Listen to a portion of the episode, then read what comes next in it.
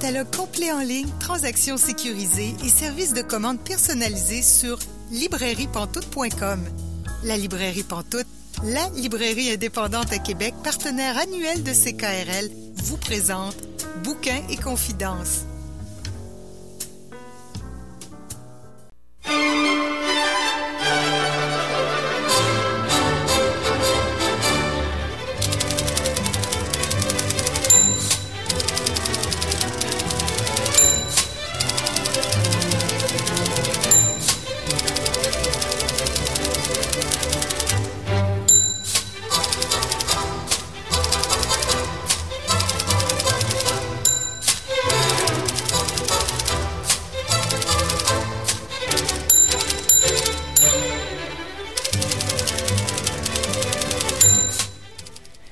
Bonjour et bienvenue à l'émission Bouquin Confidence. C'est Julie Collin qui vous accompagne jusqu'à 19h aujourd'hui. Bouquin Confidence, c'est votre rendez-vous littéraire sur les ondes de CKRL. Cette semaine, notre invitée est Émilie Perrault. Je m'entretiens avec elle dans environ 30 minutes. Également, notre chroniqueuse classique, Marianne Caillé, va nous présenter trois sœurs écrivaines classique. Hein? Donc, en tout cas, je sais pas si vous avez deviné de qui on va parler, mais on en parle en fin d'émission. Mais pour commencer, avec qui on commence l'émission? Bonjour Caroline Ménard. Bonjour Julie. Comment ça va? Ça va très bien toi-même? Bien sûr, bien sûr. Bien contente euh, d'être avec toi aujourd'hui. Et là, tu nous parles d'un essai. Ah, c'est vraiment dans ta thématique, euh, je pense, 2022. Euh, 2022, hein, ouais, je me suis lancée vraiment dans les, les essais et puis euh, ben ça fait du bien. Écoute, ça nourrit l'esprit, eh, on découvre des belles idées, des argumentaires intéressants. Alors, je suis dans une bonne lancée, donc je continue avec un, un autre essai sur un sujet différent. Cette fois-ci, le sujet de la grossophobie. Alors, c'est un essai qui s'intitule Corps rebelle, réflexion sur la grossophobie, un essai de Gabrielle Lisa Collard publié l'année dernière chez Québec Amérique. Alors, Gabrielle Lisa Collard, c'est la fondatrice d'un blog qui s'intitule 10 octobre, qui euh, qu'elle a fondé en fait en 2016 et qui était dédié à la lutte contre la grossophobie. Bon, Qu'est-ce que c'est la grossophobie? Oui, c'est une bonne idée de mettre la base. Tout à fait. On commence par les bases et j'ai le goût de vous lire en fait la définition de l'autrice parce que je trouve qu'elle est très bien faite, très accessible et elle définit ça en deux temps. Alors la grossophobie, dans un premier temps, c'est tous les préjugés négatifs à l'endroit des personnes considérées comme grosses ou plus grosses que ce que dictent les standards de beauté et toutes les manifestations de ces préjugés-là. Donc c'est le fait de croire que les grosses personnes, par exemple, sont paresseuses mais c'est aussi le fait de les insulter dans la rue, de les discriminer à l'emploi ou de leur refuser un traitement médical tant qu'elles ne perdent pas de poids, par exemple. C'est trouver que les gros sont automatiquement laids, les juger quand on les voit manger en public, croire que c'est de leur faute s'ils tombent malades et qu'on ne devrait pas avoir à payer pour leur traitement c'est donner des conseils de régime à quelqu'un qui ne nous a rien demandé, écrire un gros personnage de fiction qui ne sert qu'à faire rire de lui et qui mange dans toutes les scènes, ou encore juger un parent parce que son enfant est rondelet. Et dans un deuxième temps, c'est aussi la peur d'engraisser, de devenir gros ou grosse. C'est tous les régimes, une bonne partie des troubles alimentaires. C'est cette façon qu'on a de dire qu'on se sent gros quand on se sent léthargique, enflé, mal dans son corps ou laid. Parce que le truc avec la grossophobie, c'est qu'elle n'épargne absolument personne. Alors, je crois que c'est une excellente définition pour commencer. Donc, ça englobe beaucoup de choses. Ça hein? englobe beaucoup de choses et on se rend compte justement à quel point on vit dans une société qui est très grossophobe. Hmm. Donc, le poids est partout. L'obsession pour le poids est partout. Hein. Et dans euh, le livre Corps rebelle, en fait, ça reprend des chroniques que Gabrielle Lisa Collard elle a publiées à l'époque sur le blog 10 octobre et des nouveaux textes inédits qu'elle a rédigés donc dans le cadre de l'édition de ce livre-là. Et ce qui est intéressant, on va donc avoir avec ce processus-là ses regards euh, d'elle-même, en fait, sur certains textes qu'elle a écrits parfois en 2016, en 2017. Et euh, c'est vraiment hyper pertinent, en fait, d'avoir cette espèce d'évolution aussi dans le regard et cette idée, cette description, en fait, de l'évolution du sujet, comment on a fait du chemin depuis euh, les six dernières années ce qui est quand même encourageant dans la mesure où oui, il reste encore beaucoup de choses à faire, mais on voit qu'il y a quand même, euh, disons, une certaine évolution là, dans, euh, dans les, les, euh, comment je dirais, la prise de conscience, en fait, de ce phénomène-là dans la société. On est de plus en plus conscient que euh, les personnes grosses sont victimes d'énormément de violence, une violence qui est souvent normalisée et qui est souvent considérée comme acceptable même. Hein. On va souvent la faire passer sous le couvert de la santé en disant que c'est correct, dans le fond, de discriminer les personnes grosses parce qu'on se préoccupe de leur santé. Ben oui, je fais ça pour ton bien. Exact. Et ça, ça revient très souvent dans les arguments euh, grossophobes qui sont énumérés. Et donc, l'autrice, elle parle dans Corps rebelle à la fois de ses expériences personnelles, elle-même comme grosse personne, mais aussi de ses réflexions sur la grossophobie et évidemment de tout le chemin qu'il reste à faire dans notre société. Alors, c'est vraiment un livre hyper inspirant parce que euh, Isocolaire part du principe de base que les personnes grosses ont le droit d'exister, elles sont valides, elles ont le droit de vivre dans la société sans que leur poids, leur corps soit constamment scruté et elles ne doivent la minceur à personne.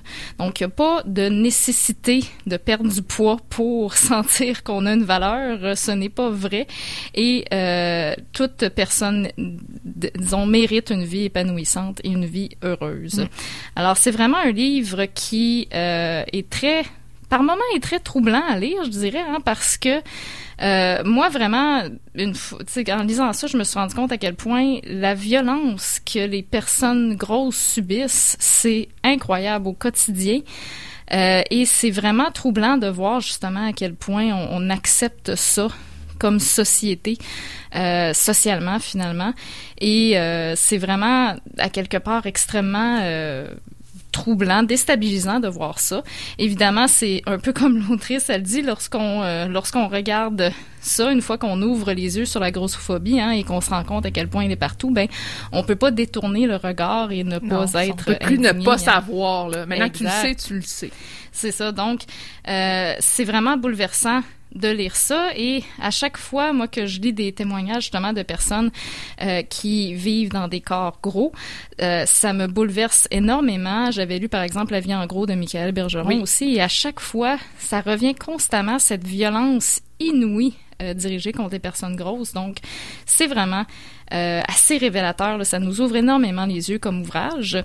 Et l'autrice va parler d'un paquet de phénomènes là, qui, évidemment, se rattachent à la grossophobie. Donc, par exemple, dans le premier chapitre, elle va parler de toute notre obsession collective pour les diètes et de l'industrie de la minceur, à quel point c'est de la frime et qu'il faut se libérer de tout ça. Euh, euh et à quel point cette obsession collective envers le poids, il est vraiment partout, hein, dans les images qui nous sont projetées, dans ce qu'on nous vend, dans les publicités de gym, dans toutes les influenceurs et influenceuses d'Instagram dans les gens qui se présentent comme des coachs de vie ou des coachs santé, même dans les repas familiaux, hein, quand on fait un repas durant le temps des fêtes, euh, c'est, on peut quasiment pas s'en, euh, disons, euh, détourner le sujet du poids. Il y a quelqu'un qui va finir souvent par parler de son poids ou de la diète qu'il est en train de faire, etc. Donc, c'est un sujet qui est extrêmement présent dans nos vies. Hein.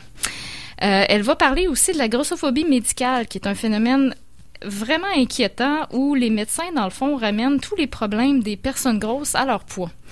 Alors ça, c'est vraiment troublant parce que euh, parfois, ils vont même refuser d'ausculter, de toucher le patient hein, ou de réaliser un examen euh, approfondi parce qu'ils jugent finalement que ben, tous les problèmes partent du poids de la personne. Puis si elle a une douleur à tel endroit, etc., ah ben c'est le poids. Faut qu'elle T'as mal au poignet. Ah non, tu t'es pas cassé le poignet. T'as pas une entorse.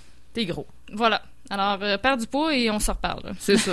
Donc, c'est vraiment C'est tellement violent. C'est très, très violent, absolument. Et c'est très dangereux, en fait, parce que euh, dans certains cas, ça fait en sorte que le médecin ne va pas détecter les maladies, mm. elles vont s'aggraver. Et dans d'autres cas, ça devient tellement anxiogène pour plusieurs personnes à ce moment-là d'aller voir un médecin, parce que le médecin va toujours leur dire que le poids, c'est le problème, que parfois, ils vont, disons, euh, remettre à plus tard là, la consultation. Et là, ben, le problème de santé peut s'aggraver. Hein. Donc, tout ce phénomène de grossophobie médicale-là est vraiment assez inquiétant et euh, on, on, a aussi des exemples. Là, souvent, euh, Gabriel Desacolard va parler de certains exemples qui lui ont été rapportés par des gens qui ont vécu euh, la grossophobie médicale et c'est d'une violence inouïe vraiment. Là, c'est, euh, et c'est troublant la quantité justement de, de témoignages là, par rapport à ça. Elle va parler aussi de la représentativité de, des gros dans la culture et dans les médias. Donc, comment on présente les personnes grosses, souvent sous un angle, disons, pas très glorieux. Hein. Ça va souvent être des personnes qui vont être utilisées pour euh, euh, faire des blagues de mauvais goût. On va souvent les présenter comme dans les films comme des personnes qui sont pas extrêmement intelligentes. Donc, il y a beaucoup de préjugés, de stéréotypes qui sont véhiculés à travers les médias et les produits culturels. Et aussi, ben, d'un côté plus positive. Il y a tout un mouvement autour des, au cours des dernières années qui se développe qui est autour de la diversité corporelle. Donc ça, elle en parle aussi.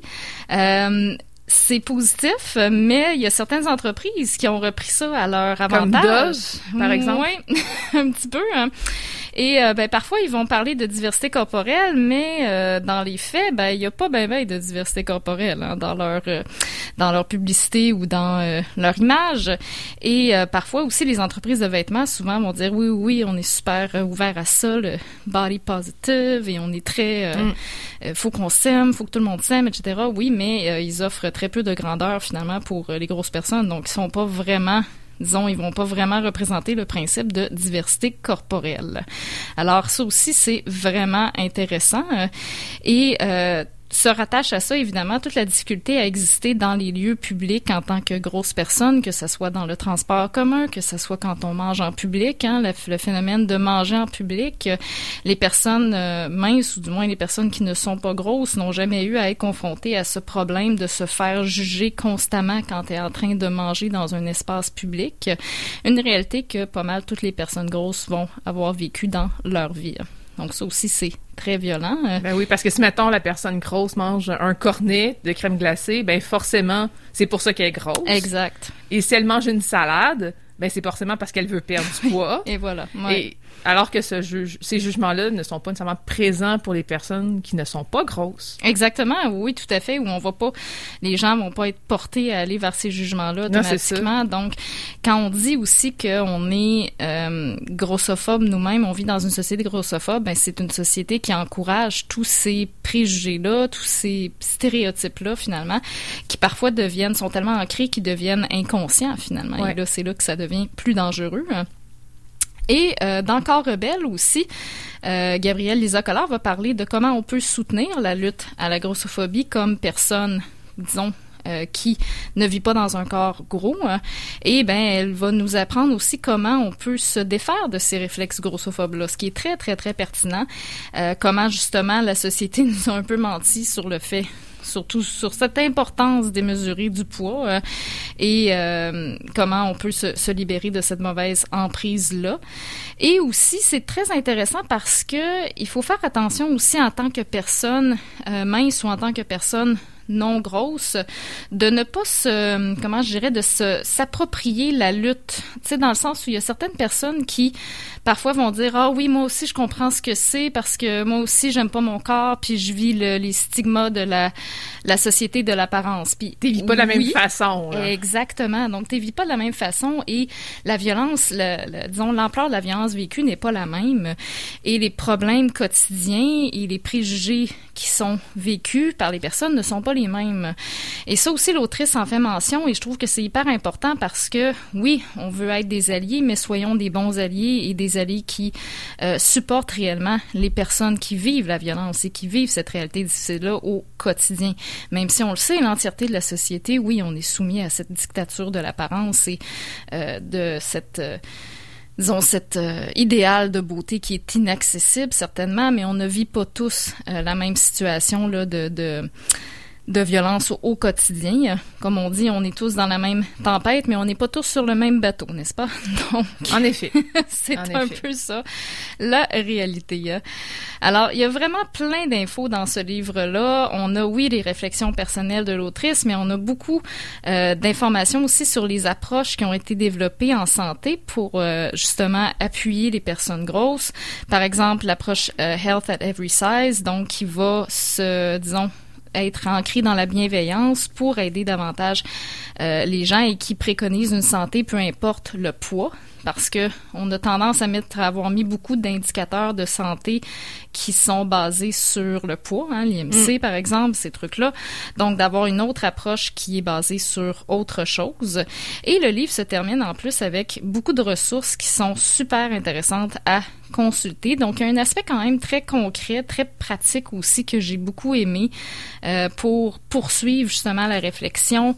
Il y a énormément d'écrits qui existent sur le sujet et c'est vraiment encourageant parce que ça montre qu'on est en train d'en discuter de plus en plus, euh, que le sujet s'impose aussi dans l'espace public. Il y a tout un mouvement anti-diète aussi. Il y a des nutritionnistes qui vont adopter cette euh, euh, cette approche-là aussi, l'alimentation intuitive, par exemple, on en parle également. Donc, euh, il y a de plus en plus un consensus, du moins j'ai l'impression, sur le fait que les diètes ne sont pas bonnes et qu'elles finissent par ne pas euh, fonctionner, en fait, tout simplement. Ben, le problème avec les diètes, excuse-moi, le problème avec les diètes, c'est que tu fais une diète, tu perds du poids, oui, parce que c'est mathématique, tu manges moins, euh, donc tu vas perdre du poids. Mais après ça, tu reprends le poids assez rapidement et souvent, tu en reprends plus. Exact. Et là, tu as le sentiment d'échec que c'est toi qui n'as pas bien fait le régime. C'est toi qui n'as pas de volonté, alors que c'est intenable de faire ce régime-là toute la vie.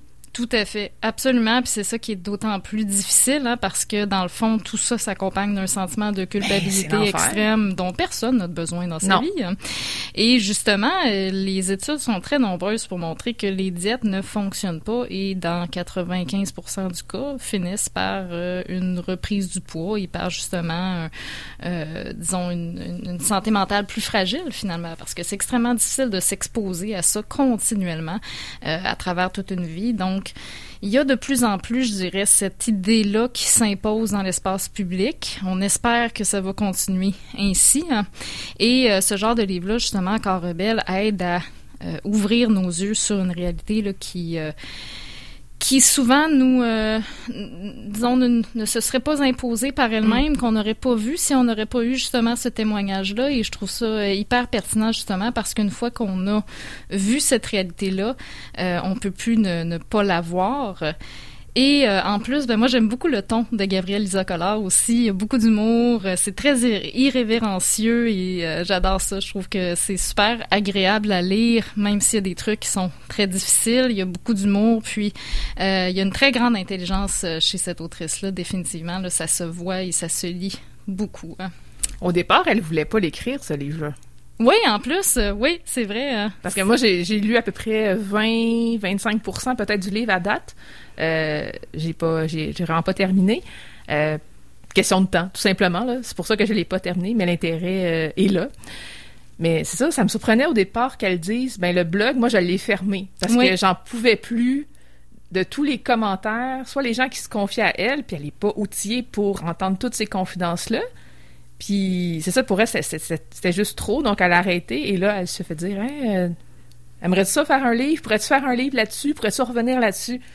Ouais, me tente pas full, tu sais. Puis finalement, euh, c'est super intéressant son regard, puis tant mieux, tant mieux qu'elle ait fait. Absolument, oui. Mais justement, comme tu disais dans l'introduction, elle en parle de cette euh, comment c'était rendu euh, difficile aussi au quotidien. Tu sais, oui, il y a euh, énormément de belles choses qui sont sorties de, de 10 octobre, mais c'est dans le fond que elle, en, en, gérant ce blog-là, elle devenait la confidente. Euh, la confidente et exposée à énormément de, de violences grossophobes sur le web. Ça disait dès qu'il y avait un épisode de, de quelqu'un qui disait quelque chose de grossophobe ou un événement grossophobe dans l'actualité, ben là, elle se retrouvait avec 30 personnes qui pouvaient lui envoyer le même lien. Tu sais, donc à un moment donné, ça devient extrêmement, euh, disons, prenant aussi là émotivement et tout. Euh.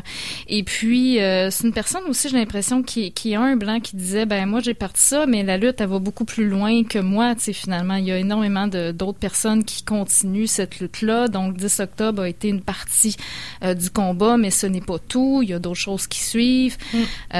et puis ben c'est très beau de, de voir ça aussi mais je sais que pour moi 10 octobre ça m'a vraiment ouvert les yeux énormément là, quand j'ai découvert ça ça a été comme une une réalité là, un peu comme quand on découvre le féminisme, hein, puis qu'on fait oh mon Dieu, durant tout ce temps-là, j'étais euh, j'étais dans l'ignorance, je ne savais pas, maintenant je le sais. Exactement. Donc c'est un peu le même parallèle que j'avais. Mais c'est intéressant aussi parce qu'elle au départ, elle a s'est beaucoup basée sur des choses en anglais. Elle, elle mm-hmm. lisait des blogs, elle écoutait des balados en, anglais. Elle se disait rien en français. Ben oui. Mm-hmm. Donc elle était une précurseur, elle a fait quelque chose en français, mais là maintenant, il y a d'autres personnes qui qui en font en français, c'est sûr qu'il y a encore plus de ressources en anglais. Elle en donne beaucoup à la fin du livre, d'ailleurs, des ressources.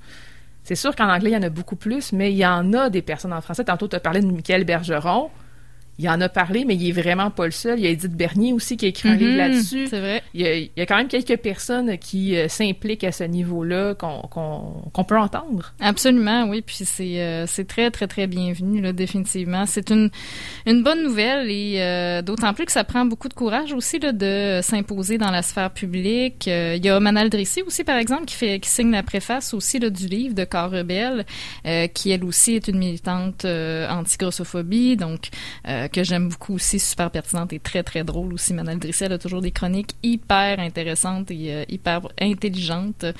Donc, euh, il y a vraiment une communauté de, de gens qui, euh, qui prennent la, la balle et qui euh, défendent ces, cette cause-là.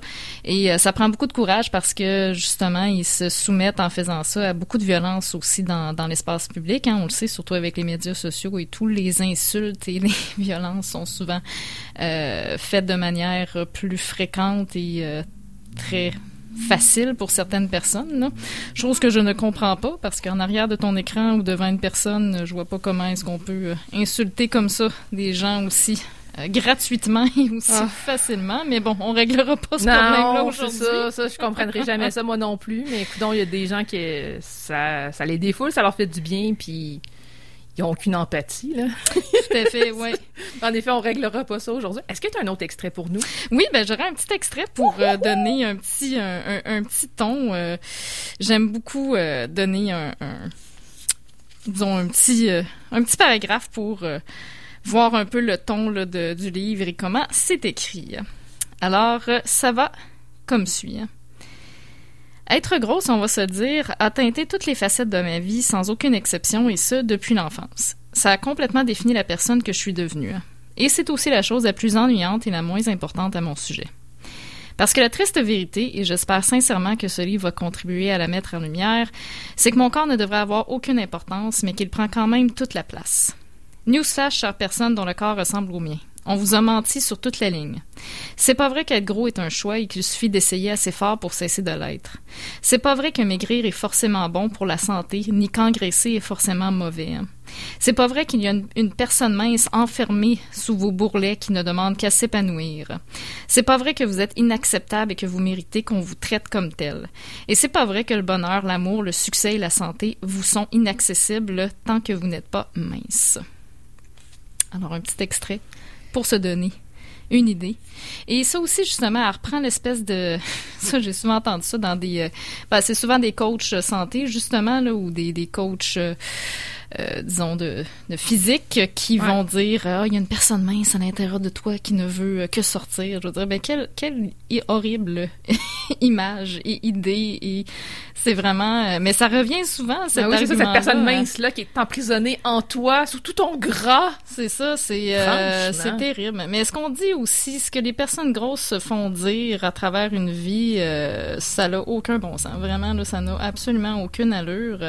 Euh, D'ailleurs, récemment, je suis allée voir. euh, un spectacle d'humoristes féministes, le Women's Planning Show, euh, au mois de mars, et il y avait une humoriste qui est très, très intéressante, qui s'appelait Marie-Hélène Racine-Lacroix.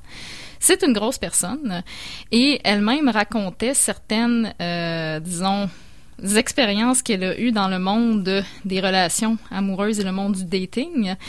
Et ça n'avait pas de sens, les choses qu'on lui a dit. Euh, C'était troublant de voir cette violence-là. Évidemment, étant humoriste, elle était très habile et elle a fait des blagues qui étaient excellentes. Euh, mais après, je me souviens que je suis sortie du spectacle et ça m'a troublée à quel point euh, quelqu'un pouvait dire ça pardon, à un autre être humain et considérer que c'est acceptable de dire de telles choses. Donc, ça m'a encore une fois rappelé à quel point euh, les personnes grosses, justement, sont victimes d'une violence euh, qui... euh, disons que beaucoup d'autres personnes ne vivront jamais dans leur vie. hein. Ouais. Tu nous rappelles les références, s'il te plaît? Absolument. Donc, c'est un livre qui s'intitule Corps rebelle, réflexion sur la grossophobie de Gabrielle Lisa Collard, publié chez Québec Amérique en 2021. Merci beaucoup, Caroline Ménard. Merci, Julie. À la semaine prochaine. Et euh, nous, on se retrouve avec Émilie Perrault dans quelques instants.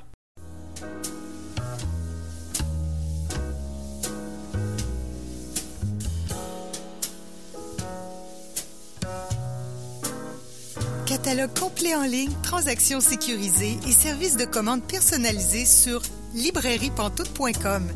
La librairie Pantoute, la librairie indépendante à Québec, partenaire annuel de CKRL, vous présente Bouquins et confidences.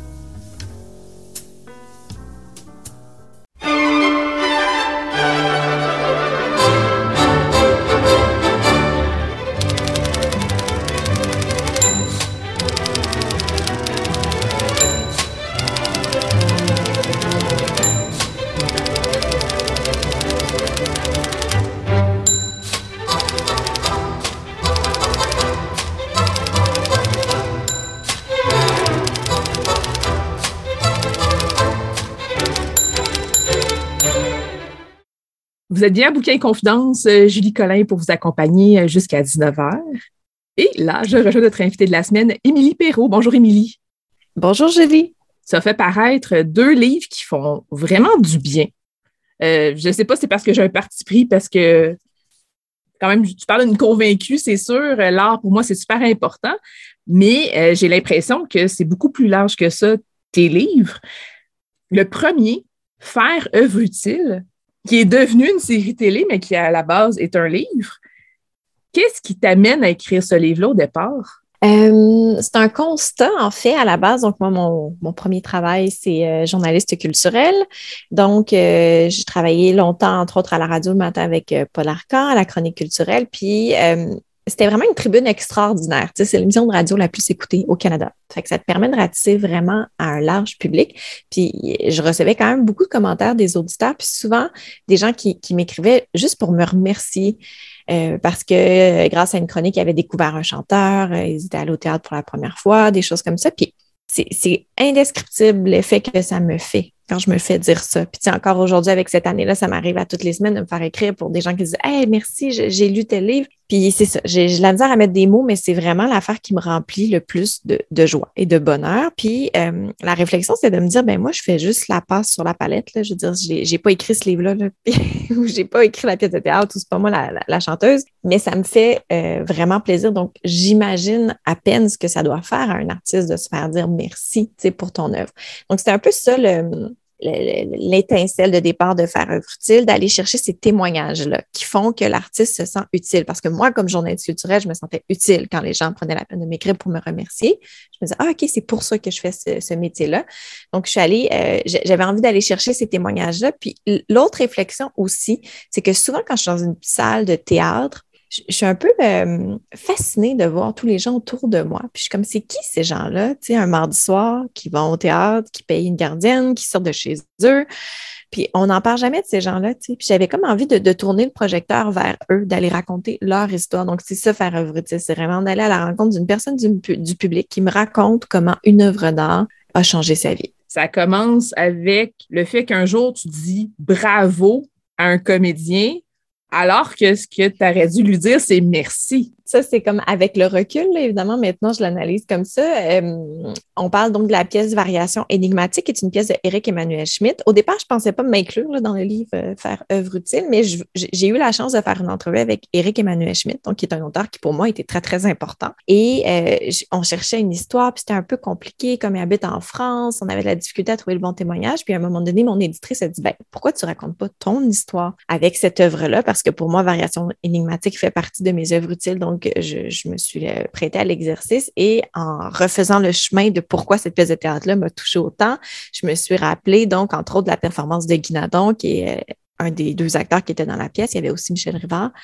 Et en, je pense, 2010, j'ai eu à le croiser le professionnellement. Donc, moi, j'ai vu cette pièce-là, je suis adolescente, j'ai genre 16 ans. Des années plus tard, je suis devenue journaliste culturelle, je travaille pour RTV et je croise euh, Guinadon sur une première tapis rouge. Puis là, il y a toujours des petits moments de small talk là, pendant que la caméra se place. Puis là, je me dis, oh, mon Dieu, je vais lui dire à quel point sa, sa pièce, ça a été important dans ma vie. Là.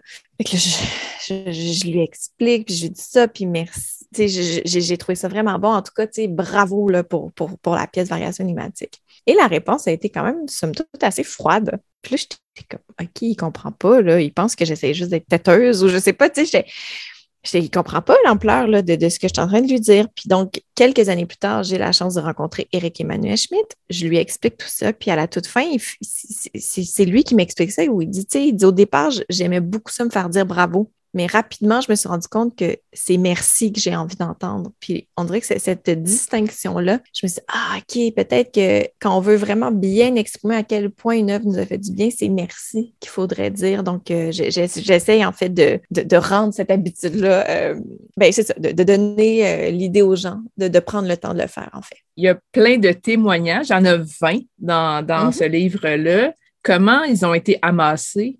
Ça, ça, va un peu dans toutes les directions, mais souvent, ça va partir de l'artiste. Donc, euh, quand je faisais les entrevues avec les artistes, je leur demandais c'est quoi le témoignage qui te fait le plus sentir utile? Donc, parfois, il y avait des gens qui avaient une histoire très précise, comme Robert Lepage, tout de suite, il y avait, une histoire en tête. Euh, il y a d'autres gens comme Anaïs Barbeau-Lavalette qui avait 14 histoires précises. Puis, il y a des gens qui, comme, mettons, euh, Biz, étaient capables de me dire Ah oui, les gens viennent me voir, ça les a fait pleurer. Mais on n'était pas capable d'aller chercher une histoire en particulier. Donc, Parfois, c'était très, très simple de retrouver les gens. Parfois, il y avait vraiment plus un travail d'enquête de, d'une certaine façon. J'ai épluché le compte Facebook d'Ingrid Saint-Pierre à la recherche d'un témoignage. Donc, ça, dépendait vraiment de, de, chacun euh, des cas. Est-ce qu'il pourrait avoir un tome 2 à ce livre-là?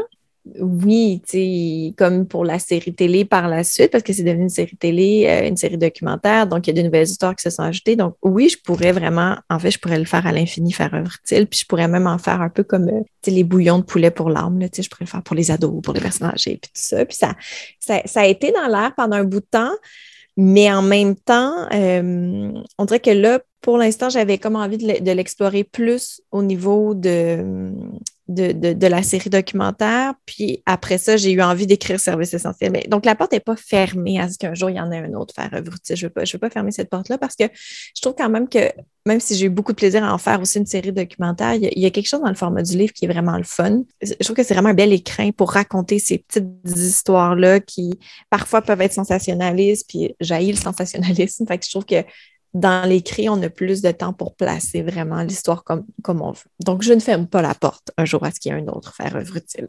C'est un livre qui est très, très beau, très coloré mm. aussi. Est-ce que euh, c'était important pour toi que le livre ait vraiment un dynamisme? C'était une belle surprise, en fait. C'est quand même la raison pour laquelle je suis allée vers les éditions Cardinal, parce que les éditions Cardinal, ils font vraiment de très beaux livres. Donc, il y avait quand même déjà une idée esthétique derrière ça, où je me disais, OK, je me sens en confiance avec eux, mais je n'avais jamais fait ça, un livre. Je ne savais pas comment ça fonctionnait, la, direction artistique et tout ça pour vrai, c'est juste, j'ai été très, très, très chanceuse. C'est Catherine Damour euh, chez CDA qui a, pris la direction artistique du livre.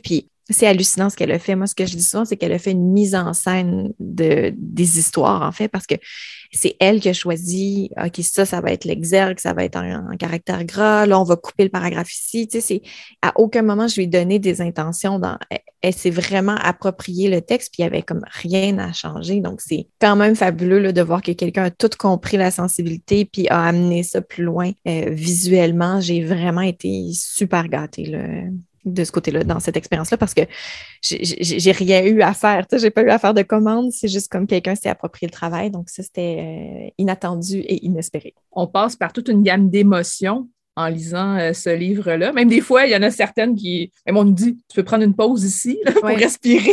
C'est quand même assez émotif.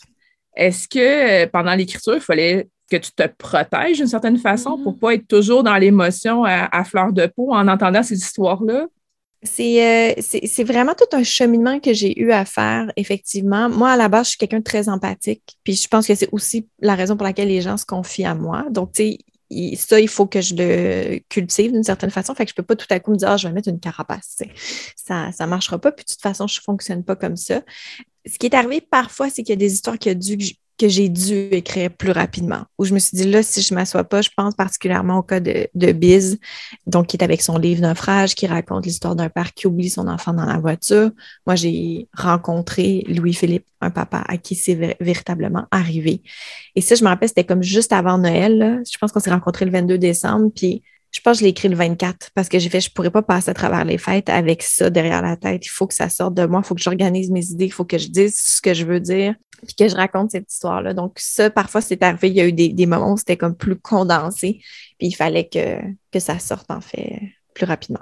Oui, parce que sinon, c'est ça, ça peut nous habiter beaucoup, euh, mm-hmm. ce genre d'histoire-là. Oui, puis c'est pas négatif Parce que, tu sais, je me dis, ces gens-là, ils l'ont vécu pour vrai. Je me dis, tu sais, nous, la seule chose qu'on a à faire, c'est d'écouter, d'être témoin, de recevoir cette histoire-là, d'apprendre aussi à travers leur humanité à eux. Donc, c'est pas lourd, là, tu sais. Puis, en fait, c'est ça, souvent, ce que je me fais dire, c'est ça m'a fait pleurer, mais ça m'a fait du bien. Puis, tu sais, ça, je trouve que c'est un très beau compliment. Oui, tout à fait. Euh, comme je disais, on passe par toute une gamme d'émotions, mais c'est vraiment un, livre qui, qui, fait du bien, qui est agréable à fréquenter et à refréquenter, absolument. Est-ce que ça a augmenté le nombre de témoignages, euh, le taux de témoignages reçus, un livre comme ça? Oui, quand même. C'est sûr que je, oui, je me, fais raconter encore euh, souvent des, histoires. Puis ça, ça fait vraiment plaisir. Moi, c'est comme mes histoires préférées. ça me fait toujours plaisir. Les gens qui viennent me voir euh, au Salon du Livre. Mais tu sais, je pense que surtout ce que je trouve agréable, c'est sans que moi, je sois nécessairement au courant, j'aime imaginer que quelqu'un qui ferme faire œuvre utile fait un petit examen de conscience de toutes les œuvres qui, qui l'ont aidé dans sa vie. Donc ça, ça cette idée-là me, me, fait, euh, me fait plaisir, en fait.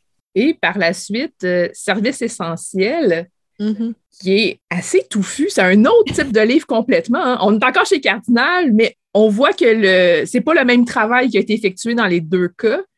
Là, mm-hmm. c'est vraiment une recherche oui, bien pour moi, c'est un peu la suite de faire œuvre utile, dans le sens que dans faire œuvre utile, j'étais vraiment dans le ressenti. J'avais une intuition, que l'art peut sauver des vies. Et là, bon, j'ai pu le, démontrer. Puis maintenant, la question, c'est un peu pourquoi? Puis aussi comment ça fonctionne, puis surtout, est-ce qu'on peut agir là-dessus? Parce que c'est sûr que dans Faire œuvre utile, il y a vraiment beaucoup de choses qui sont de l'ordre du hasard. Si tu vas entendre une chanson au bon moment, je ne dis pas qu'il faut euh, se promener dans la vie en cherchant notre œuvre utile tout le temps, puis en essayant parce que c'est le fruit du hasard. Mais la question, c'est un peu de se dire, est-ce que à partir du moment où je me rends compte que, par exemple, une chanson peut calmer mon angoisse, est-ce que je pourrais pas utiliser cet outil-là dans ma vie? Donc, c'était un peu ça la réflexion derrière Service essentiel, comment prendre soin de sa santé culturelle. Donc, au départ, c'est un, un dîner avec mon éditeur, Antoine Rostrante, chez Cardinal, où on cherchait une idée, puis on disait, est-ce qu'on devrait faire le, guide alimentaire canadien, mais culturel? Tu sais, c'est quoi les portions qu'à tous les jours on devrait consommer? C'était ça un peu le premier flash. Après, c'était comme, bon, c'est pas si simple que ça, mais en même temps, plus je fouillais, plus je me rendais compte qu'il y avait plein d'études scientifiques qui démontraient vraiment que c'est possible d'utiliser l'art pour avoir un impact sur notre santé. Mais au-delà de ça, j'ai eu envie de, de parler d'économie, de politique. Donc, c'était vraiment juste de montrer à quel point on en a besoin dans toutes les sphères de nos vies. Donc oui, c'est sûr que c'est un livre qui est un petit peu plus touffu, je le reconnais, mais en même temps, il y avait quand même tout le temps en moi une volonté de, rendre ça le plus accessible mhm. possible. Puis tu sais,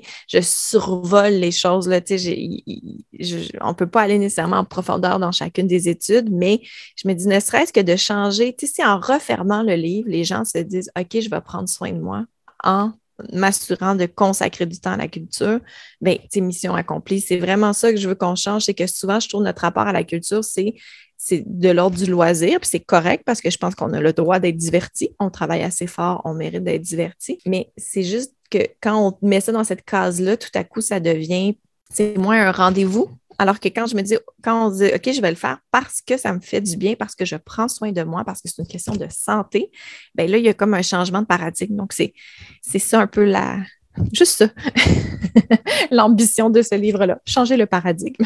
En effet, je vais spécifier le fait que c'est, c'est touffu parce que c'est, il y a beaucoup d'études qui ont été explorées par toi, mais dans la lecture, en effet, c'est, très, très, très digeste. Il n'y a pas. Euh, il ne faut, pas se dire, euh, je vais lire un livre qui va être super intense. C'est pas comme ça qu'il faut le voir.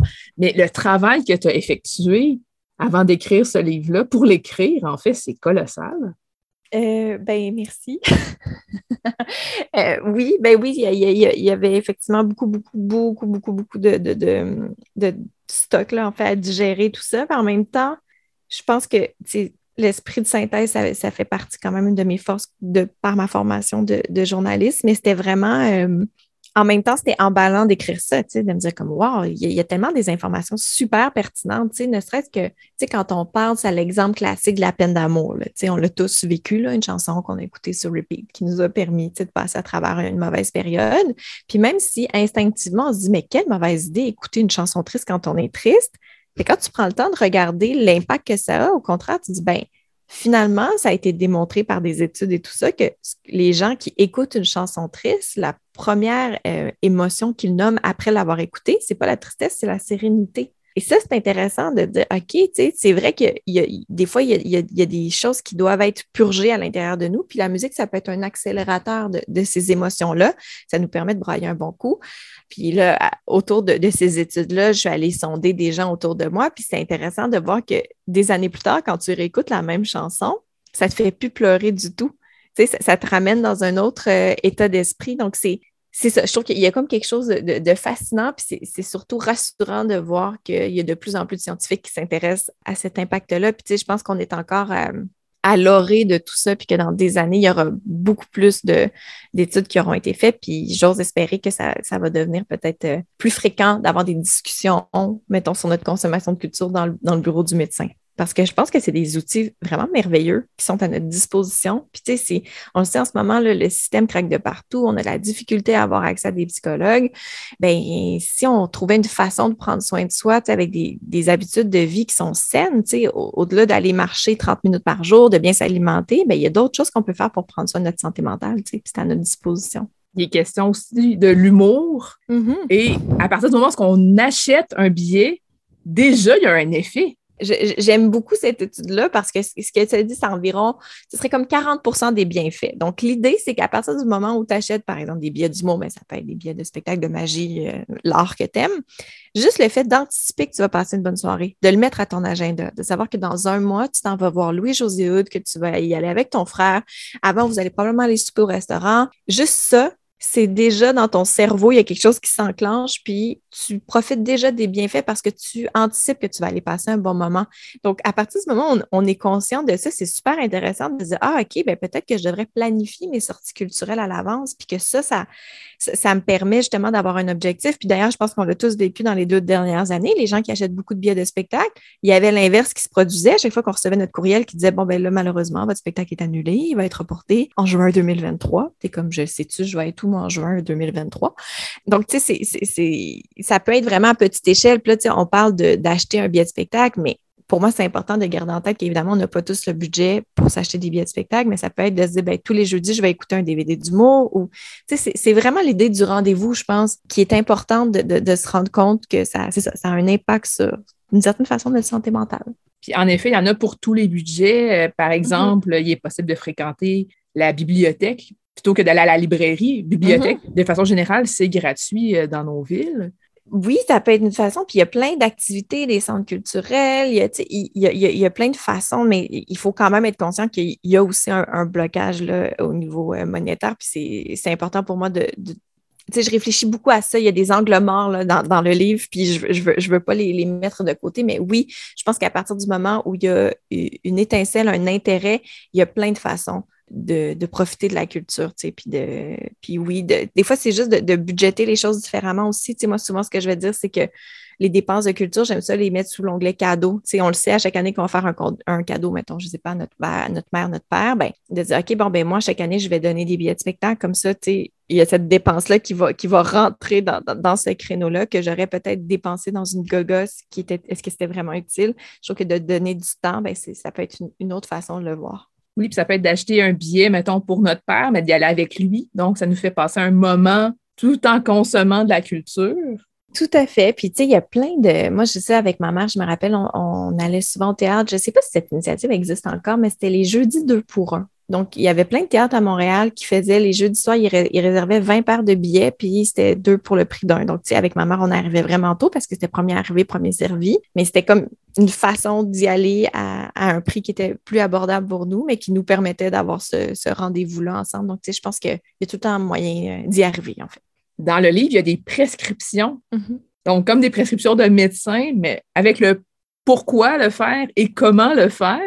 Oui, ben tu sais, l'idée derrière ça, c'est que je me dis, bon, mettons les, gens qui décident de, prendre soin de leur santé physique. Souvent, bon, on va se mettre à la course, mais on va se donner des défis, on va se donner des objectifs. Je vais aller courir un 5 km, 10 km, je vais courir 30 minutes. Et je me suis dit, ce serait quoi l'équivalent de faire ça en culture? Donc, on appelle ça des prescriptions, mais ça aurait pu s'appeler des défis. tout le monde peut y aller à sa façon. Puis, tu sais, je pense que l'idée, c'est peut-être pas de, faire les 10 défis, mais de trouver celui qui, s'adresse le plus à nous. Mais c'était vraiment, c'est ça, de, de le faire pour moi d'une façon courte, accessible, avec le pourquoi et le comment, parce que je pense que c'est important de savoir pourquoi on fait les choses. Donc, euh, c'est ça, on a ajouté cette petite section-là dans le livre. Puis, tu sais, c'est quand même un truc qui commence à se parler de plus en plus, la prescription des médecins. on le sait maintenant au Musée des Beaux-Arts, il y a des médecins qui peuvent prescrire euh, des billets puis offrir un laissez-passer gratuit pour aller au musée. Puis je trouve que cette avenue-là est vraiment intéressante. Puis il y a les libraires qui le font aussi, ils appellent ça des prescriptions littéraires. J'aime cette idée-là. Tu sais, aussi, moi, j'ai toujours eu le. Quand j'étais journaliste, euh, ben, je sais encore, mais en tout cas, quand je travaillais, mettons, avec Paul Arcan le matin à la radio, je disais toujours le bon spectacle pour la bonne personne. J'aime cette idée-là que c'est pas vrai que tout s'adresse à tout le monde. on n'aimera pas tous le même type d'humour. Puis moi, ça m'est arrivé d'aller voir des spectacles d'humour où j'étais une des seules qui riait pas dans la salle, mais quand même le lendemain, j'avais pas envie de détruire le show, j'avais envie d'expliquer, ben moi, ça, ça m'a pas parlé. Par contre, si vous, vous aimez tel type d'humour, allez-y. Euh, les gens étaient pliés en deux dans la salle, vous allez passer une bonne soirée. Donc, j'aime ça, cette idée-là de prescription le bon produit culturel pour la bonne personne. D'ailleurs, j'en profite pour euh, parler produits consommés de la culture. Il y a quand même, euh, il y a quand même des nuances qui sont apportées par rapport à, ces termes-là dans le livre. Ben oui, parce que euh, je sais qu'il y a beaucoup de gens pour qui ça leur fait, ça les, ça les fait friser les oreilles d'entendre consommer de la culture. Parce qu'ils disent non, je ne suis pas un produit D'ailleurs, une très bonne thèse de, Simon Boudreau qui s'appelle Je suis un produit qui a été présenté à la licorne, qui est très, très drôle. Mais c'est comme si, à défaut d'avoir trouvé un autre mot, moi, je, c'est, la meilleure façon pour moi de l'exprimer, c'est que je ne suis pas une artiste, mais j'ai besoin de l'art dans ma vie. Tu sais, je pense qu'on est beaucoup, puis c'est ça la réalité. Tout le monde ne sera pas artiste. souvent, quand on enseigne l'art, par exemple, à l'école ou euh, quand on parle d'art-thérapie, ben, c'est l'idée d'en faire. Puis je, trouve que c'est une super bonne affaire. On peut tous avoir un petit artiste amateur en nous. Mais moi, ce que j'ai envie de, mettre de l'avant-plan, c'est à quel point ça nous fait du bien d'aller voir une pièce de théâtre, d'aller voir un film, de lire un livre. Puis pour moi, c'est ça, consommer de l'art. Donc, je ne le fais pas nécessairement d'un point de vue, euh, c'est ça, le mercantile, mais à défaut d'avoir trouvé un meilleur mot c'est celui-là, moi, que j'utilise. Mais j'ai comme senti quand même le besoin de le préciser parce que je sais que c'est ça, dans le milieu culturel, c'est pas toujours euh, bien vu, cette expression-là. Puis, en même temps, euh, c'est intéressant de il y a quand même de l'élitisme aussi dans ce milieu-là, puis il ne faut pas avoir peur d'en parler. J'en parle dans le livre, puis je trouve qu'il y a quelque chose un peu élite dans le fait de dire non, nous, nous sommes la culture, nous ne sommes pas des produits à consommer. Ben, il y a quand même un prix sur le billet. Là, ça reste quand même de la consommation d'une certaine façon, mais je pense que ça peut être beaucoup plus nourrissant euh, que plein d'autres produits. Mais reste que si moi, je ne suis pas une artiste, ben, ça fait de moi quelqu'un qui reçoit l'œuvre, donc je suis une consommatrice au-delà des études qui ont été euh, consultées et, résumées et tout ça, il y a aussi des rencontres avec certaines mm-hmm. personnes, dont Dominique Demers. Ben oui, parce que c'est ça, dans, tous les, les, chapitres. Donc, tu sais, dans ma tête, c'est comme si je voyais le livre avant, de l'écrire, je savais déjà qu'il y avait sept secteurs qui m'intéressaient. En fait, je voulais commencer avec les preuves, donc qui sont euh, la question de la santé. Après ça, il y a les réticences, qui est tout le côté de, des angles morts ou des gens qui, se sentent confrontés par l'art. Je voulais parler d'économie, je voulais parler de politique, d'éducation et du monde intérieur. Puis à un moment donné, il y a comme un, un nouveau ministère qui s'est ouvert, qui est celui de la famille. Je me suis rendu compte que à l'intérieur de la famille, il y a un rapport à l'œuvre culturelle dans la passation. Moi, c'est ma mère qui m'a donné envie d'aller au théâtre, c'est elle qui m'a amené à la bibliothèque. Moi, je fais ça aussi avec mon fils. Puis Dominique Demers, donc, s'est imposée comme une des personnes que je voulais rencontrer parce que eh, elle s'est consacrée à ça, l'importance de la lecture de ce moment-là entre un parent et un enfant. Donc, ça a été, euh, c'était comme une sommité qu'il fallait absolument que, que je rencontre. Il y a Marie-Équelle également que je rencontre dans ce, chapitre-là. Euh, Passe-Partout, qui est aussi euh, une art-thérapeute qui a travaillé beaucoup avec des mamans dans le quartier de Schlager en se disant, ben si je donne envie aux mamans d'être créatives, elles vont donner envie à leur enfant de l'être. Oui, c'est ça, ça fait partie des rencontres qui, étaient très stimulantes, en fait. Parce que c'est bien beau lire des études, mais à un moment donné, ça fait du bien de parler avec des humains.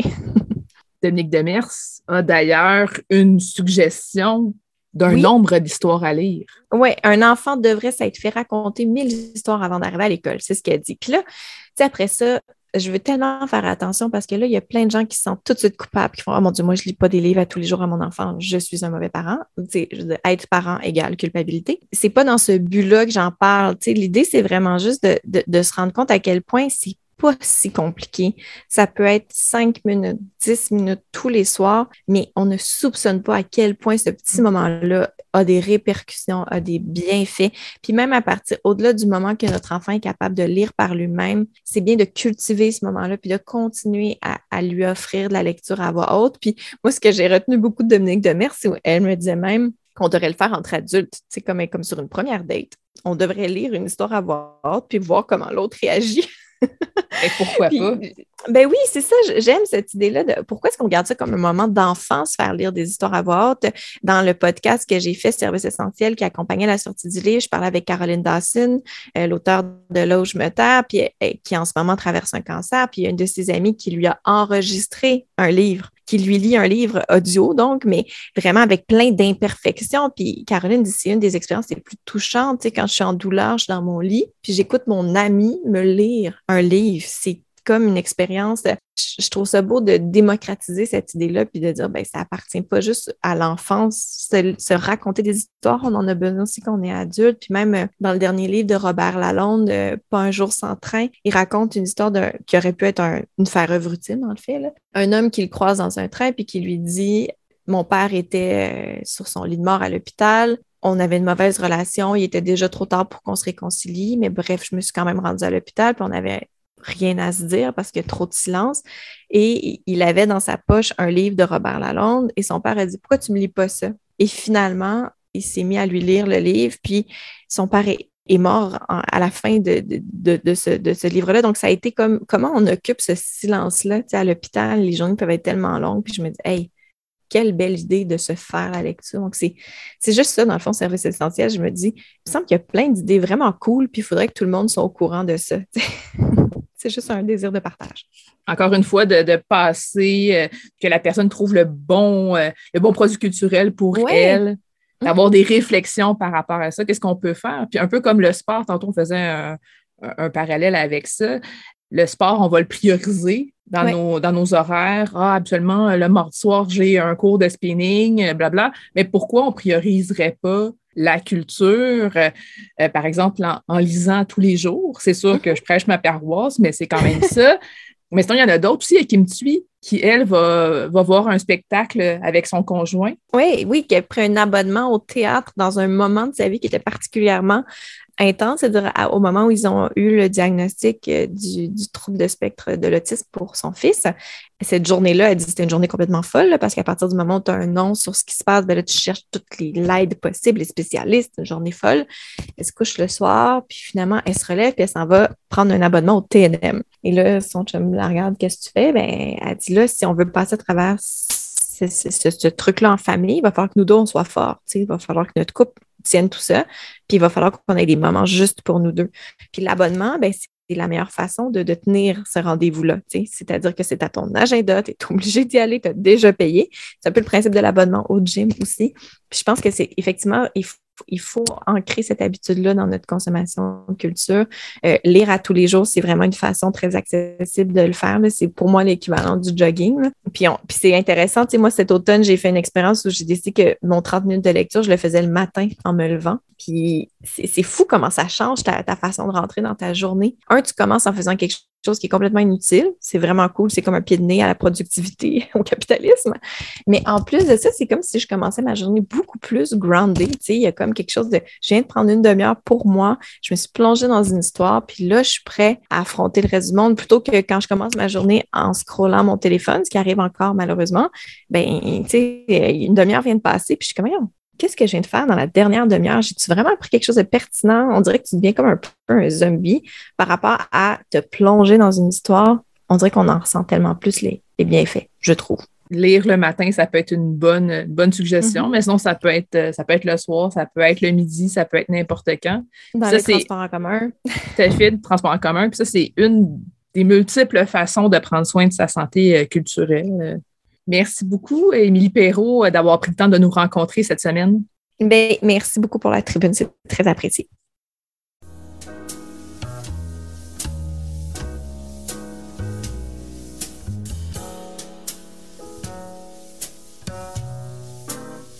Catalogue complet en ligne, transactions sécurisées et services de commande personnalisés sur librairiepantoute.com. La librairie Pantoute, la librairie indépendante à Québec, partenaire annuel de CKRL, vous présente Bouquins et confidences.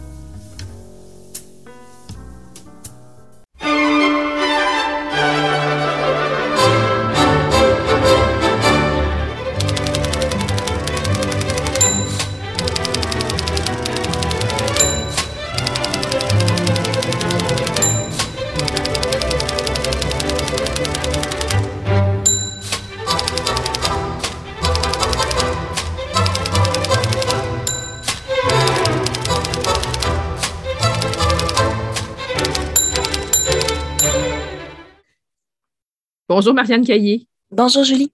Cette semaine, tu nous parles de trois sœurs écrivaines, mais plus particulièrement d'une des trois sœurs écrivaines. Eh oui, exactement. Écoute, dans l'histoire, d'avoir un ou deux autres, ben, d'avoir deux auteurs dans une même famille, ça arrive. C'est pas super commun, mais ça arrive. Tu je veux dire, on peut penser à Alexandre Dumas, père et fils, ou plus près de chez nous, à Philippe Aubert de Gaspé, père et fils. Mm-hmm. Euh, on peut penser des fois que c'est les deux membres d'une même famille, donc deux frères, donc les frères Goncourt, entre autres, c'en est un exemple. Trois, là, on tombe dans l'exceptionnel. Et encore plus rare que les trois soient connus et que les trois soient considérés comme ayant écrit des livres majeurs pour la littérature de leur époque. Là, on est vraiment dans le, le rarissime. Puis, je vais te faire une confession, Julie. Parce qu'on va parler des sœurs plus particulièrement de Charlotte. Ce qui va m'éviter de faire une chronique sur Émilie et son célèbre roman Les Hauts de Hurlevent, que je confesse avoir profondément détesté. Tu sais, j'en parle de classiques, ah, c'est tous des bons livres, ça. Non, il y a, ça peut arriver qu'on en aille un, qu'on tombe dessus, puis qu'on le déteste, même si tout le monde dit, ah, mais c'est tellement bon. Tout le monde a ses goûts, mais moi, je le mm-hmm. dis tout de suite, j'ai vraiment pas aimé les hauts de Hurlevent. C'est la raison, une des deux raisons pour lesquelles on va parler de Charlotte, plus particulièrement. Puis l'autre raison, c'est que c'est celle-là qui a vécu le plus longtemps. Hmm. J'ai, euh, sur les recommandations d'un ami récemment, lu Jane et ça m'a réconcilié avec les Sir Bronte. Alors, lançons-nous. On va suivre l'itinéraire de Charlotte, mais c'est impossible de parler de Charlotte sans parler de ses sœurs Emily et Anne, et même de leur frère Branwell. Donc, je parle de Charlotte, mais je parle des deux autres en même temps. Charlotte Bronte, elle est née le 21 avril 1816 à Farton, en Angleterre. Elle est la troisième enfant d'une famille de six. Donc, il y a Maria, Elizabeth, Charlotte, Branwell, Emily et Anne. Elle est la fille de Patrick Bronte, qui est un pasteur. Donc, qui dit pasteur dit peu de moyens financiers parce que c'est pas en faisant une carrière dans les ordres que tu te fais beaucoup d'argent. Mais fait exceptionnel, Patrick Bronte a fait des études à Cambridge. Donc, il a une excellente éducation et il va s'organiser pour transmettre ces valeurs-là à ses enfants. Leur mère, Maria Brownwell, venait d'un milieu beaucoup plus, euh, bah, sans dire riche, disons beaucoup plus à l'aise que son mari, mais ils ont eu un gros coup de foudre et euh, ils se sont mariés par amour. Elle est elle-même l'auteur d'un essai qui malheureusement n'a pas été publié, mais elle va laisser à ses enfants le modèle d'une femme écrivain. Donc, dès, l'enfance, les enfants Bronte savent qu'une femme, ça peut écrire. Quand Charlotte a 4 ans, ils emménagent à Haworth, qui est dans le Yorkshire. Si vous pensez, c'est le nord de l'Angleterre, c'est pas loin de l'Écosse, dans un presbytère où Charlotte, Emily et Anne vont vivre presque toute leur vie. Ils vont faire des séjours à l'extérieur, mais c'est vraiment l'endroit où est-ce qu'elles vont toujours finir par revenir. Malheureusement, leur mère meurt en 1821 d'un cancer de l'estomac. En 1824, le père, qui est conscient qu'il a six enfants, qu'il a cinq filles, et que la famille en a peu de moyens, elles devraient sûrement un jour avoir à gagner leur vie. Donc, pour gagner leur vie, il faut avoir une éducation. Il envoie les quatre aînés en pension, donc les quatre filles les plus vieilles en pension, dans le pensionnat de Cowan Bridge. Charlotte a à peine huit ans et Émilie a à peine six ans. Malheureusement, même si l'établissement a une très bonne réputation, les conditions de vie sont épouvantables. La nourriture est insuffisante, voire immangeable. Il raconte qu'il prenait les restants de tous les repas de la semaine pour faire le pâté du samedi, y compris la viande. Il mangeait du beurre ranci.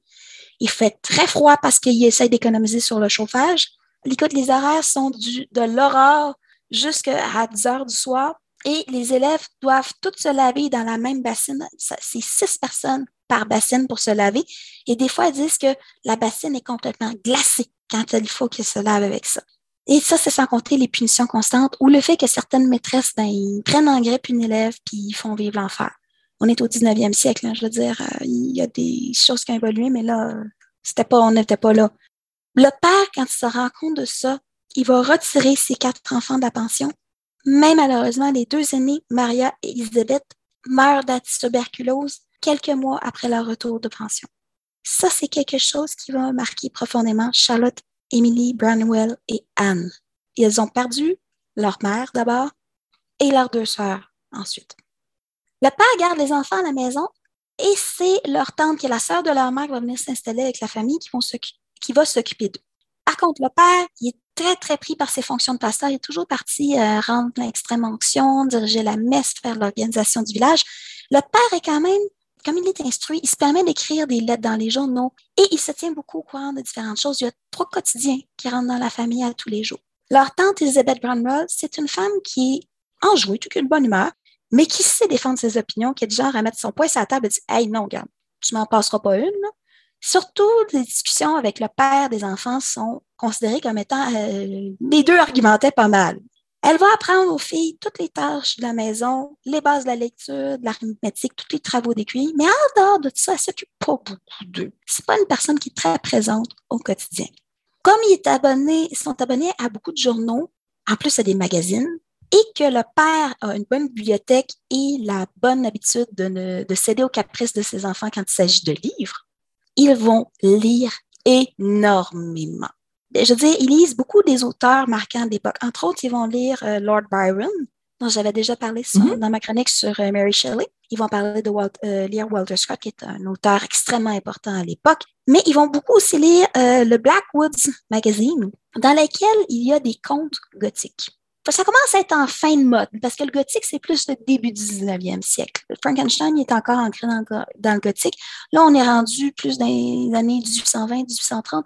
Commence à passer de mode, mais c'est quelque chose qu'ils lisent et dont ils sont passionnés. On sait qu'ils vont aussi lire euh, les contes des frères Grimm, qui était le hmm. sujet de ma première chronique, et des contes des nuits. Le père n'exerce pas beaucoup de contrôle. Vous voulez lire? Lisez. Pas de problème. L'autre chose qu'ils font, c'est qu'ils passent des heures et des heures à se promener dans la lande. Donc, la lande, c'est de la bruyère, c'est des petites plantes basses, c'est un paysage qui est très venteux. Il y a des, euh, beaucoup de plaques de roches, c'est très rocailleux, où il y a des marais, mais ils passent des heures dehors à courir partout, à jouer, tout ça. Puis on dit qu'ils ont sûrement aussi joué dans le cimetière juste à côté de la maison parce qu'ils étaient dans le presbytère.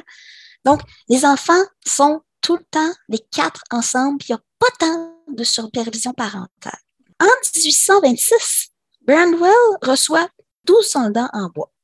Il y a Charlotte, Emily et Anne ont sûrement dû recevoir un, cadeau pour la même occasion. Je ne sais pas pour quelle raison il a donné ça. Mais ça va être le point de départ de quelque chose. Parce qu'ils vont commencer à utiliser les quatre enfants, les soldats de bois pour raconter des histoires. Mais c'est à partir de décembre 1827 que ça va prendre un tour plus sérieux. Parce qu'ils vont commencer à élaborer ce qu'ils vont appeler la Confédération de Glasstown. Et là, ils vont créer un univers complet.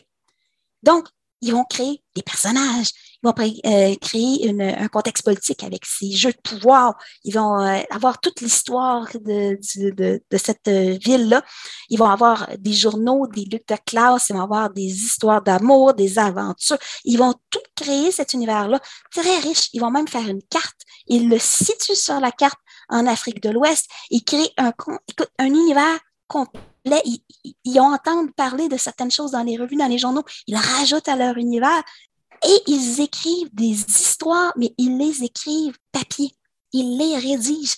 Et c'est que les, histoires que les uns écrivent, ben, les autres continuent ou en ajoutent un bout ou vont chercher un aspect qui n'est pas développé. Si vous pensez aujourd'hui, là, ils ont créé leur propre jeu de rôle. Il n'y a personne qui était là pour leur dire que ça se pouvait. Ils l'ont fait d'eux-mêmes. C'est leur univers à eux. Les adultes autour d'eux sont pas au courant. Ni le père ni la tante ne s'y intéressent ou ne s'en rendent compte. Ils sont vraiment dans leur monde. Écoute, cet univers-là va énormément évoluer. Charlotte va contribuer activement à cet univers-là jusqu'à ses 25 ans.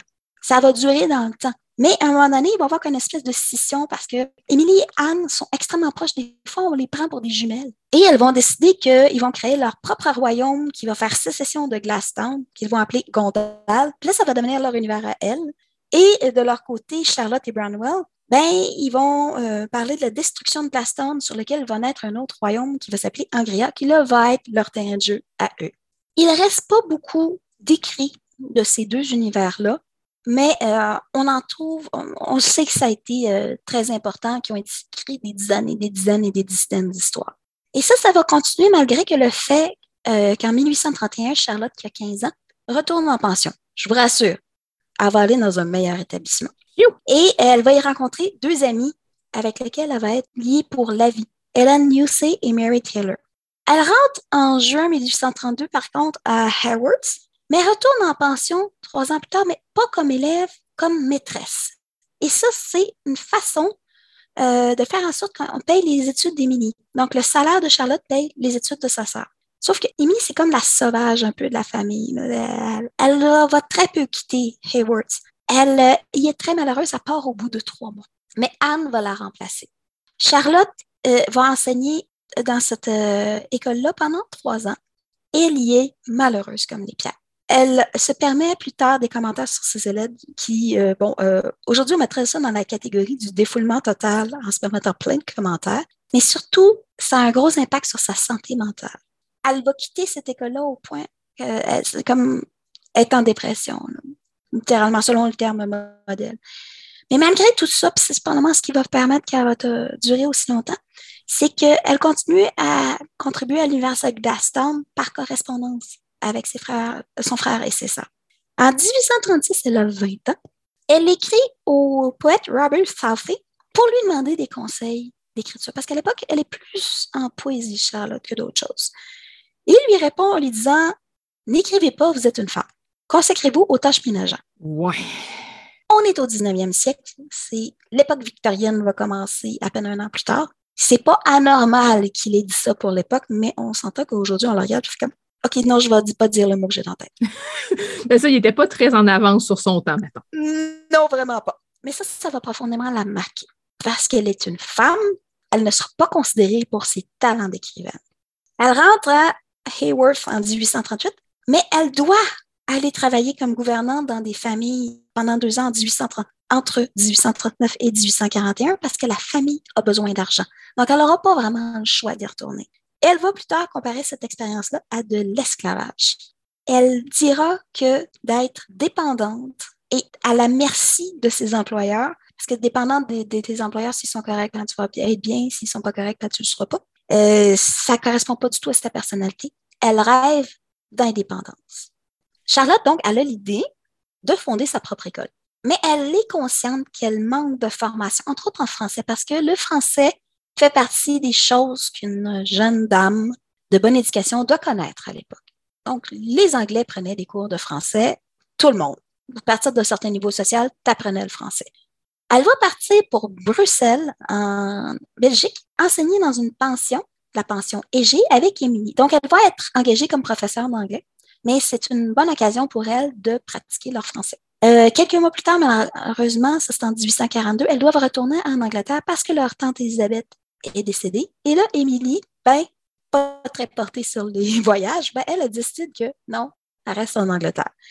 Charlotte va retourner en, Belgique, mais il y a une raison pour laquelle elle retourne en Belgique, c'est qu'elle est tombée amoureuse de Constantin Égy, qui est le mari de la directrice de l'école. Il est marié. Sauf que c'est un homme érudit, qui est très instruit et qui, pour une rare fois dans sa vie, va la traiter comme son égal intellectuel. Mais il est déjà marié et il n'est pas intéressé à elle. Ah, ça va être un amour brûlant, passionné, mais à sens unique. Elle va retourner en Angleterre en 1844, mais elle va lui écrire pendant un certain temps des lettres, mais enflammées, et au bout d'une ou deux lettres, il répond plus, il ne veut pas du tout entretenir ça. Donc, ça va être une grande déception dans sa vie. Elle lance son projet d'école qui est malheureusement un échec total. Elle n'aura pas une seule élève. En 1845, donc, euh, on s'entend que les, sœurs se cherchent un peu à cette époque-là. Charlotte va tomber sur des poèmes qu'Émilie a écrits qui va être littéralement Wow! Elle est éblouie. Et là, elle va persuader ses deux sœurs de faire publier un recueil de leurs poèmes. Elles savent que ça peut les, les aider à avoir un peu d'argent parce que Branwell, leur frère, s'est aussi essayé à la poésie. Il a fait publier quelques poèmes dans des périodiques et ça lui a rapporté un peu de sous. Donc, les trois sœurs vont publier à compte d'auteur et sous pseudonyme, on se rappelle de ce que dit le poète Robert Southey, leur poème. Charlotte va s'appeler Currer, Emily va s'appeler Hellis, Anne va s'appeler Acton Bell. Celle-ci permet qu'elles gardent leurs initiales. Et bon, les trois prénoms qu'elles ont choisis, c'est pas tant des prénoms masculins que des prénoms plutôt neutres. Le problème de toute cette histoire-là, c'est qu'elles ne vendront que deux copies. Ouais. Pas avec deux copies qu'elles vont devenir riches. Hein? Non, effectivement, c'est pas avec deux copies qu'elles vont devenir riches. Mais ça les a quand même poussées à se mettre à écrire. Et là, elles s'y mettent sérieusement. Les recueils de poésie, c'est une chose, mais ce qui marche quand même pas mal à cette époque-là, c'est les romans. Et là, les trois sœurs se disent, on va écrire des romans. Elles travaillent ensemble. Elles se s'encouragent mutuellement, elles se lisent, elles se donnent des idées, elles se donnent des conseils, elles travaillent vraiment ensemble, même si chacun de leurs projets est complètement distinct. Et donc, on arrive à 1846, les romans d'Anne, on va parler de Agnès Gray et d'Émilie avec ses Eaux de Hurlevent, sont acceptés et sont publiés. Mais le roman que Charlotte écrit, qui s'appelle Le Professeur, est lui refusé. Sauf que l'éditeur lui dit si jamais t'en as un autre, il n'est pas publiable, celui mais si jamais as un autre, envoie-le-moi, on va regarder.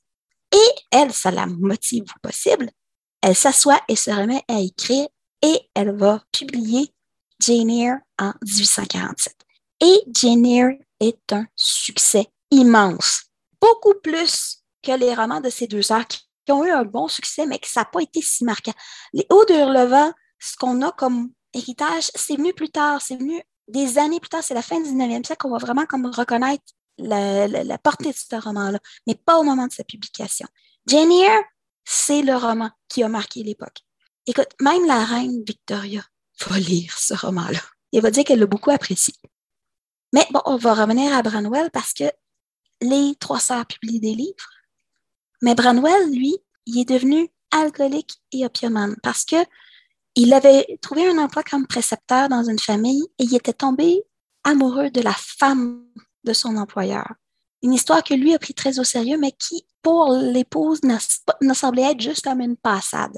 Mais il n'a pas été capable de surmonter cette déception-là. Ses ambitions artistiques n'ont pas trouvé d'aboutissement. Et il est tellement alcoolique et opiumane qu'il ne se rend pas compte qu'il a contracté la tuberculose. Alors, quand ils s'en rendent compte, il est trop tard. Ils ne peuvent pas le sauver. Ils vont le soigner. Les sœurs vont le soigner le plus possible. Mais il meurt quand même en septembre 1848. Le problème, c'est que Émilie, en le soignant, a elle-même contracté la maladie et va mourir en décembre 1848. Le problème, c'est qu'Anne aussi l'a contracté la tuberculose.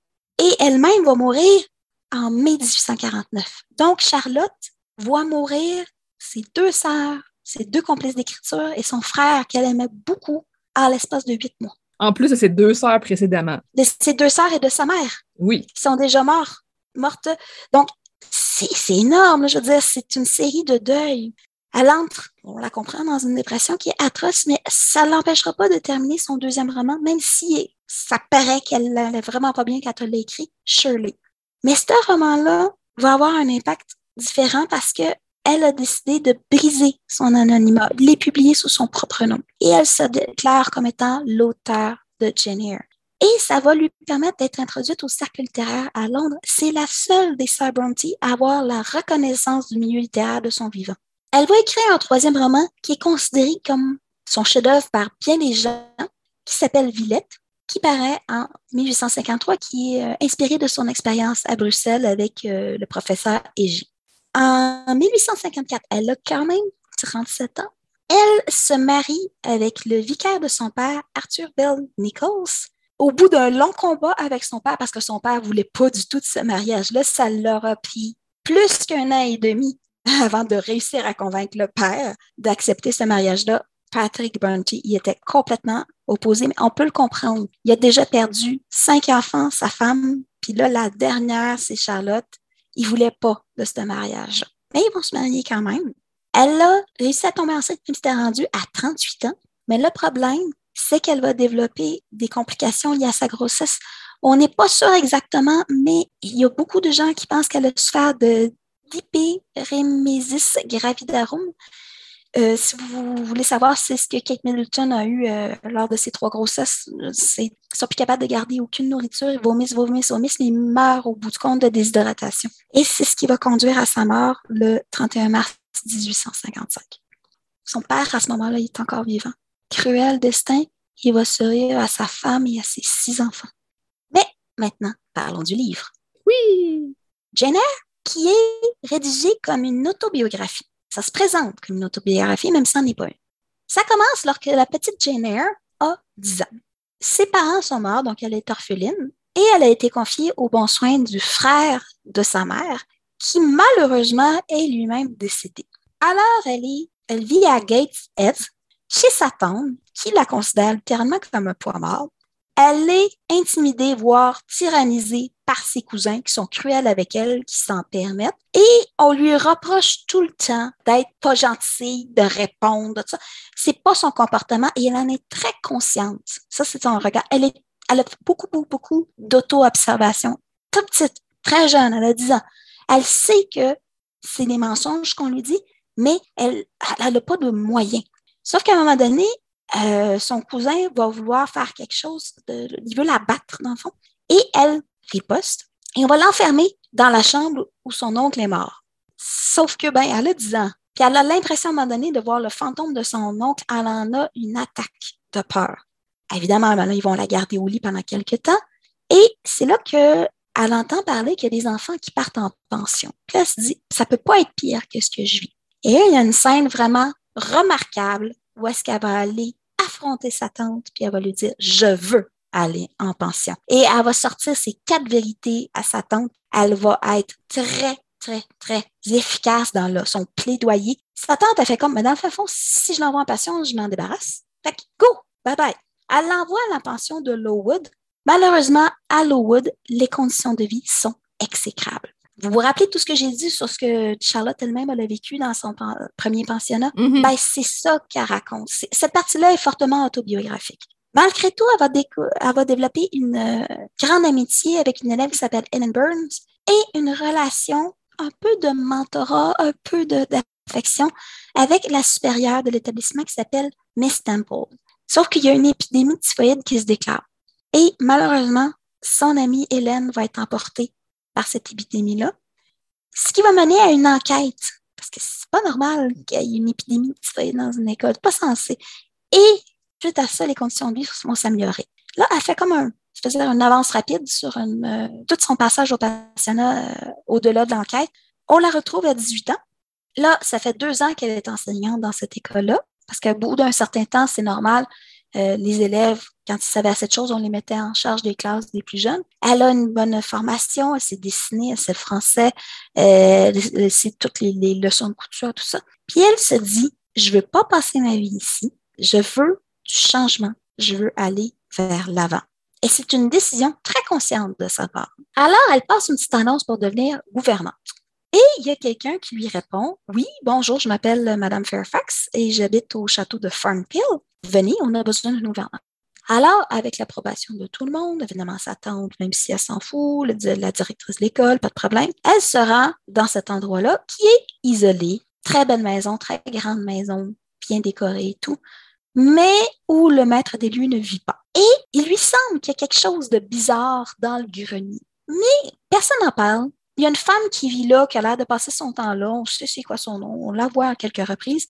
Mais à part de ça, je veux dire, elle, a sent qu'il y a quelque chose. Elle est très, très, très observatrice, Jenny. Elle sent qu'il y a quelque chose, mais elle n'arrive pas à savoir c'est quoi. Arrive M. Rochester, qui est le propriétaire des lieux. Et bon, ça, la première rencontre est assez euh, intéressante parce que elle, a décidé de prendre une marche le soir et lui arrive et il fait son cheval dérape sur la glace, il tombe et se foule une cheville. Puis il dit non, non, je vais être capable de me débrouiller de ça. Elle fait comme non, si vous ne me laissez pas vous aider, vous allez avoir plein de problèmes. Elle l'oblige à accepter son aide. Et lui, ça va ça va lui faire, faire en sorte qu'il va la remarquer. Une chose que le roman souligne beaucoup, c'est que ni l'un ni l'autre ne sont beaux. Et ça, elle a brisé un grand tabou dans la littérature parce que les femmes bien étaient toujours belles dans la littérature de l'époque. Elle, elle dit toujours que Jane n'est pas belle. C'est pas qu'elle est laide, mais elle n'a pas d'attrait. Donc, le fond, fond, c'est une femme ordinaire à comparer à bien des belles beautés de l'époque.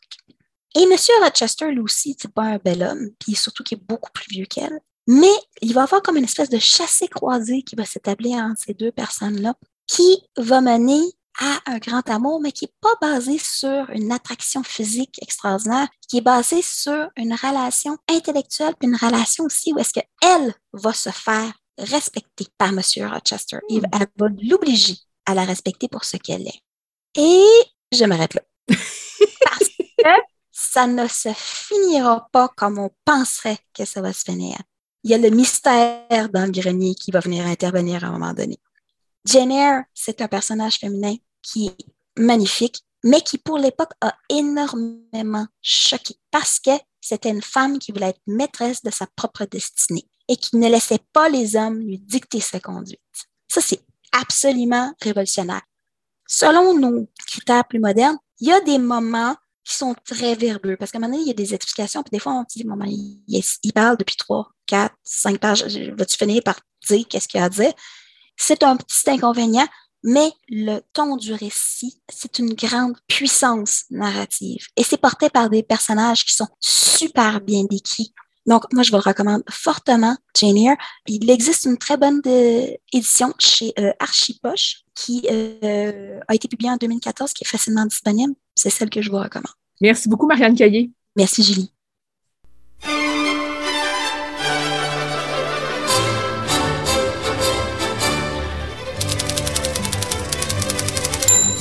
C'est ce qui conclut euh, l'émission Bouquin et Confidence pour cette semaine.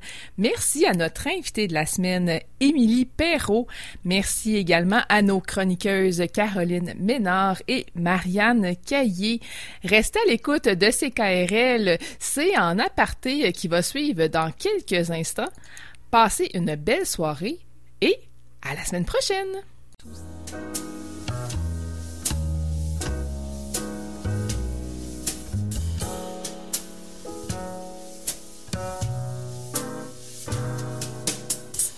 La librairie Pantoute, la librairie indépendante à Québec, partenaire annuel de CKRL, vous a présenté Bouquins et Confidences.